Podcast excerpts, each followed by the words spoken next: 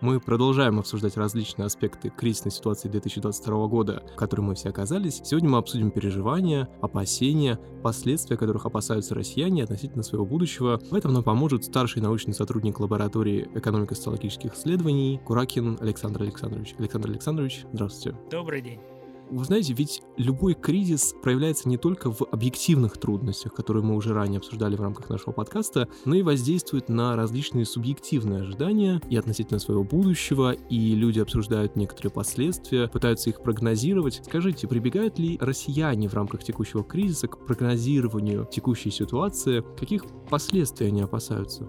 Ну, люди, безусловно, пытаются что-то прогнозировать, вот, более или менее э, успешно. По крайней мере, всем людям хочется себя самих считать рациональными э, су- существами, которые способны там, к прогнозу, вот, к предвидению и так далее. Э, и кризисная ситуация, безусловно, да, это одно из таких э, явлений, которые провоцируют в том числе страхи, обоснованные или нет, э, у населения. И здесь сразу стоит сказать, что мы не оцениваем в рамках вот нашего опроса полную карту страхов человека. Потому что человек — это не только существо экономическое, да, не только жвачное животное, которое сначала как на- наемный работник зарабатывает деньги, а потом их как потребитель тратит, то есть пережевывает. Кар- э, общая карта страхов человека, она, безусловно, шире, чем только вот э, вопросы, связанные с доходами, расходами и, и так далее. И, например, там в 2019 году, да, вот у Циркона было исследование, где они вот попытались так шире взглянуть на страхи людей и в том числе оценивали такие страхи и риски, как там риски выживания, безопасности, свободы, признания. Для нас это было все-таки слишком широко. И мы решили сузить наш фокус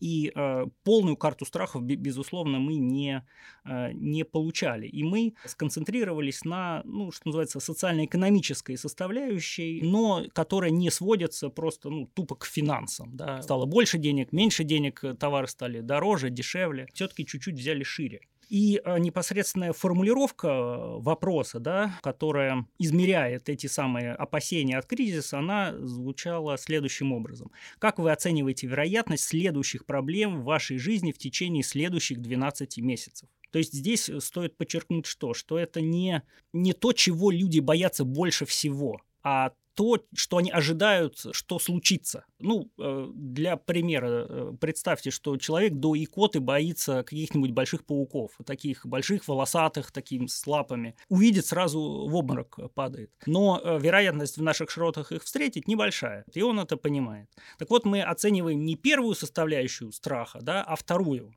То есть э, чего люди как бы ожидают, что да, скорее всего это произойдет. И вот мы э, предложили в качестве вариантов ответа 15 потенциальных последствий кризиса, которые и фиксировали. Да? То есть это не открытый вопрос, вот где респондент говорит все, что его, его душе угодно, а потом кодировщики это все как бы сводят ну, в какие-то коды. Это закрытый вопрос, и респонденты выбирали из того, что им предлагалось. Предлагалось 15 различных последствий действий, которые мы свели ну, для простоты восприятия, потому что человеческий мозг 15 пунктов воспринимает очень сложно, вот, э, в, в, 4, в 4 категории. Категория первая – это снижение доступности товаров, вторая категория – снижение до, доступности услуг, то есть это две первые потребительские да, категории, потом э, потеря работы и снижение доходов, и дальше идет там категория прочая, в которую входит там ухудшение жилищных условий, конфликты с ближними окружающими и вынужденная миграция в другую другой город или страну. И вот в таком же порядке выстраиваются и опасения респондентов. Да? То есть больше всего они ожидают снижения доступности товаров, потом снижения доступности услуг, потом потерю работы и снижение доходов и, и далее прочее. А когда мы говорим снижение доступности товаров, что мы под этим имеем в виду? Здесь имеется в виду следующие категории. Во-первых, их подорожание сильное, то есть как бы товары на полках есть, но э, недоступны по финансовым причинам. Далее, увеличение количества поддельных товаров, когда в связи там, с санкциями там, бренды уходят, и их место за занимают какие-то подделки, да, которые, там, не знаю, худшего качества или, может, опасны для здоровья там, или что-нибудь еще. Подделки, кстати говоря, мы уже обсуждали, поэтому тому, кому интересно, может послушать наш предыдущий выпуск выпуск с Котельниковой Зоей Владиславовной. Да, обязательно. Зою Владиславовну послушать надо. Она э, специалист как, как раз э, по поделкам, ну, в хорошем смысле слова. Далее это ухудшение качества доступных э, товаров, когда на место ушедших товаров э, могут прийти как бы, ну, не поделки, но более дешевые, худшего качества и э, так далее. Затем отдельно идет это недоступность технических новинок, когда всякие, всякие там хай-тех, там новые модели там чего-то тоже пропадают. Ну и, наконец, исчезновение из магазинов привычных товаров, да, то, к чему люди привыкли, вот то, то вот э, вдруг начинает э, пропадать. Или не начинает. Да? Вот мы об этом их и спрашивали. Ожидайте в наступлении этого, этого, этого. И они говорили, что да, я думаю, что это случится, или ну нет, скорее всего, не случится. Вот и мы в две категории сводили их ответы. Случится, не случится. Вот. Ну и, разумеется, затрудняюсь а, ответить. Конечно, всегда присутствует такая категория. А что касается доступности услуг, это что значит? Здесь э, сюда входят три такие подкатегории. Первая – это такая специальная категория, это сложности с путешествиями из-за роста цен на билеты, вот, которые, как мы все, все знаем, по факту да, подорожали. Э, и затем сюда входит э, медицина и образование. То есть это невозможность получить качественную бесплатную медицинскую помощь, такая вот опасение, и невозможность оплатить обучение детей или взрослых членов семьи. Вот э, то, что мы свели как бы условно да, в, в категорию услуг. А есть ли какая-то детальная статистика, информация, чего именно опасаются россияне? Например, вот вы говорите о отсутствии путешествий, или отсутствие образования, что более значимо для россиян? А, опять же, здесь не, э, мы оцениваем не значимость, а то, как люди оценивают вероятность того, что та или иная неприятность э, произойдет. Там э, те же путешествия ожидают да, сложности с путешествиями из-за роста цен на билеты 58% опрошенных респондентов. Медицину беспокоит чуть более половины. Но что касается, например, таких лидирующих да, позиций это рост цен, то есть подорожание привычных товаров, это 77%, подавляющее большинство. И подделок опасаются, кстати, тоже много, 67%. Вот. Ну, подробнее, да, слушайте Зою Владиславовну.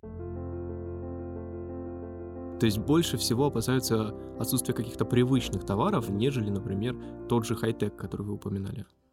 Ну, а недоступность технических э, новинок это 54%. То есть э, люди тоже э, ожидают, что это случится. Но насколько значимо это для людей, мы не оценивали. Да? Мы оценивали только вероятность наступления этих событий с точки зрения э, респондентов. А так э, может э, оказаться, ну, пропадут они и пропадут, и черт с ними. Вот. Или на, на, наоборот пропадут, конец света, надо переезжать в ту страну, где там они, а, они есть. Да? То есть, ну, реакции могут быть разные, но мы это в вопросе не оценивали эти ожидания, они отличаются среди разных групп населения. Например, можно предположить, что отсутствие хай-тек инноваций будет ожидаться со стороны молодежи, потому что они больше разбираются о поставках и о прочем. Или все-таки эти ожидания более или менее универсальны среди населения? Что касается, э, начнем сначала с возраста, да, мы попытались оценить влияние этого параметра, э, разделив респондентов на три, три группы, да, до 30 лет, условно младшая группа, там 30-60 лет, условно средняя группа, ну, 60 это такой условный пред, ну, предпенсионный возраст, плюс-минус, да, и старше 60 лет, это старшая группа. Примерно получается следующее, что в младшей группе, да, в основном превалирует потребительские э, опасения, что вот они ожидают ухудшения именно вот на потребительском фронте, э, скажем так, что им там э, исчезнут какие-то товары, технические на, новинки, и, и плюс еще как бы вот вопрос вынужденного переезда, да, их тоже не, несколько чаще беспокоят, чем две другие возрастные группы. Среднюю группу то есть 30-60 лет, в сравнении с, с двумя другими, чаще беспокоит вопросы финансов. Ну, так как это вот основная рабочая сила, да, поэтому их э, беспокоят вопросы снижения доходов, там невозможности выплаты кредитов э, и оплаты образования, так как именно в этой группе сконцентрировано больше всего семей, у которых э, дети там учатся либо в школе, либо готовятся поступить в университет, либо в университете, да, учатся. То есть это все как бы, ну, достаточно логично получается. Ну и старшее поколение, естественно, беспокоит вопросы невозможности получить качественно бесплатно медицинскую помощь. То есть э, здесь э, медицина, э, в принципе, вот эти все опасения достаточно логично распределились среди этих трех групп. Хотя, что я должен здесь заметить, да, когда я говорю, что там младшее это потребительские, средняя финансовые, старшая медицина, имеется в виду относительно других групп. То есть это не значит, что у них условный вот этот рейтинг страхов, он радикально отличается в каждой из этих групп. Как раз вот этот рейтинг рейтинг, он в целом по выборке более-менее стабилен. Просто здесь как бы отличия идут между группами. А сам этот рейтинг, он, он может быть э, идентичен по, по позициям даже, просто там проценты наполнены чуть-чуть э, по-разному. Ну или где-то могут там позиция 9 там с 10 поменяться и все, да. В целом, да, вот эти вот ожидаемые проблемы, и это один из основных результатов, они довольно устойчивы вот в, в разрезе там самых разных э, социально-демографических групп. Но некоторые отличия, да, присутствуют. А что касается, например, отличия городских жителей от сельских, присутствует ли здесь какая-то значимая разница? А вот здесь как раз э, практически, практически мы ничего и не обнаружили вопреки как бы, ну, пред, первоначальным предположением. Если просто сравнивать сельских э, жителей с несельскими, то есть с городскими, то максимальное отличие по позициям это 5-6 процентных пунктов, что как бы, ну, может быть, статистически и значимо, но содержательно нет. Да, но вот э, что касается этих, э, эм, если сравнивать э, не просто сельских с городскими, а сельских со столичными, то есть это жители Москвы и, и Петербурга, там различия проявлены чуть более рельефно. То есть для столичных жителей, опять же, более важны вопросы, ну, то, что называется статусного потребления, да, вот чтобы на полках были привычные им э, товары. А для сельских жителей больше характерны опасения по поводу медицинского обслуживания, которое на селе и так сильно отстает от городского, вот, вот поэтому они как бы и опасаются, как, как, как бы еще хуже не было. А разница между мужчинами и женщинами присутствует ли она? Короткий ответ нет. Может быть, тогда образование имеет какое-то значение? И здесь тоже все, все впустую. То есть э, ни гендер, ни образование, ни каких-то систематических отличий не, не, не вносит. Рамках данного доклада в своей главе вы пишете о пессимистах и оптимистах, что у пессимистов страхи, касающиеся кризиса, проявлены существенно сильнее, чем у тех же самых оптимистов. Могли бы вы рассказать, что вы имеете в виду под оптимистами и под пессимистами, и в чем они отличаются? Это условные названия. Они э, получаются из э, следующих двух вопросов, которые респондентам э, задавались. Вот. Э, респондентам задавался вопрос о том, как они оценивают, как с начала года, ну, то есть 22-го, да, э, на тот момент, изменилось их материальное положение, ну, точнее, не их, а их семьи. И вариант ответов, да, улучшилось, ухудшилось, не изменилось. И, соответственно, те, кто говорит, что их положение улучшилось, мы условно называем а, оптимистами, вот по материальному критерию. Те, кто говорит, что ухудшилось, условно говоря, пессимистами. Естественно, это условное на, название, потому что оптимизм и пессимизм – это некоторый субъективный взгляд на, на мир. Да? То есть для человека там стакан наполовину полон, наполовину пуст. Но если представить ситуацию, что с начала 22 года человека уволили с работы, обокрали квартиру, еще у него куча детей, на которых он алименты платит, со всеми развелся, еще кредиты, угнали гнали машину, и когда его приходит интервьюер и спрашивает его, ухудшилось ли, ли ваше материальное положение с, э, с начала года, он отвечает, ну да, наверное, немного ухудшилось, вряд ли его пессимистом можно на, назвать. Да? Он оценивает то, что действительно случилось. Поэтому это условное да, название. Ну и второе – это психологическое самочувствие, да, второй критерий помимо материального. То есть это респондентов спрашивали, насколько, ну, как изменилось ваше психологическое самочувствие, опять же, с начала 22 года. И те же самые э, варианты ответов улучшилось, улучшилось, не изменилось. И тех, кто сказал, что ухудшилось, мы называли пессимистами, тех, кто э, у кого улучшилось, называли оптимистами, опять же, условно, да, потому что, допустим, несмотря ни на какой кризис, например, в семье родился долгожданный ребенок, которого супруги ждали там, не знаю, 10 лет, и вот он, оно наконец родилось. И тут кризис, не кризис, человек отвечает, что я счастлив. Пусть там все остальное не очень, но это все перевешивает. Есть ли какая-то информация, кого больше сейчас среди россиян, оптимистов или пессимистов? Большинство, э, ну, не подавляющее, да, но где-то там э, по материальному положению 57%, по психологическому самочувствию 58% сказали, что не изменилось ничего. То есть э, они как, как считали, так и считают. Там, ну, хорошо или плохо, это другой вопрос. По психологическому самочувствию примерно треть заявила, что оно ухудшилось. Вот. И лишь там порядка 9-10%, что улучшилось. А по материальному положению условные оптимисты 14, условные пессимисты 28. То есть ну, в два раза примерно. Пессимисты при, превышают оптимистов. Предвосхищая ваш вопрос о том, как этот пессимизм и оптимизм э, влияет на опасения от кризиса самым прямым образом. Вот, э, вот это как раз э, такой самый мощный, мощный фактор, который а, а, определяет, что человек либо ставит галочки на всех э, этих 15 признаков, что все случится, либо говорит, что нет, ни, ни, ничего не случится, все хорошо. То есть э, у пессимистов все страхи, все вот эти опасения проявлены гораздо сильнее, чем у оптимистов.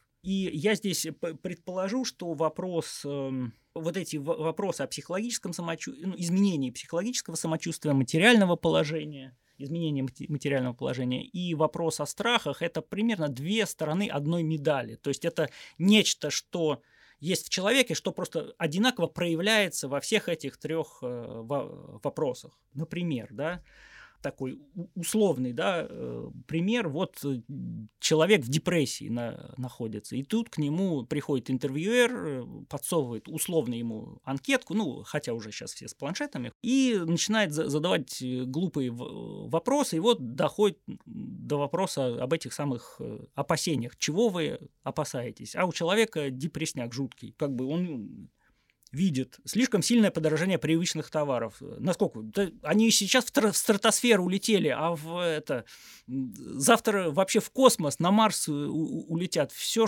все что всей моей зарплаты на корочку хлеба черного э, хватит. Потом спрашивают там, потеря работы, невозможность устроиться э, на работу. Потеря работы. Считайте, что я уже ее потерял. Все, я чую, чую, у, у начальника уже приказ о моем увольнении лежит на столе. Завтра на работу можно не приходить. Я, наверное, так и сделаю. Оста- останусь дома. Ну и тогда его уволят точно. Потом конфликты в семье. Да я уже со всеми переругался. Вот, не только с родственниками, даже с соседями по лестничной клетке, с которыми, э, о существовании которых я сроду не видел. Мы всех друг друга земляными червяками уже обо- обозвали, уже не разговариваем, все. Я один на этом свете, никому я не нужен, никто мне не нужен. И вообще здесь должен быть другой еще вопрос. А вы, нерадивые социологи, его не, не назвали. Куда катится мир? Вы меня спрашиваете, куда катится мир, а я вам отвечу, куда он катится. Он, он катится в пропасть, он катится в темноту, во мрак. Это вот, ну, такой гипертрофированный пример, когда человек в, в депрессивном со состоянии, естественно, оценивает вот, вот таким образом все, все вопросы анкеты. Вот. Да, это, это был как бы э, плохой пример театра переигрывания, но как бы, да, я надеюсь, я проиллюстрировал, да, как это, как это происходит на практике. Все-таки хотелось бы, чтобы таких оптимистов среди россиян было поменьше и побольше нам всех оптимистов и ими же быть. Получается тогда, что действительно субъективное переживание влияет и на некоторые дальнейшие последствия, не так ли? Естественно, то есть здесь как такое идет взаимовлияние объективного и субъективного, потому что объективное так или иначе пропускается через сознание человека, фильтруется и потом выражается в какие-то действия, мысли, поступки, решения и так далее.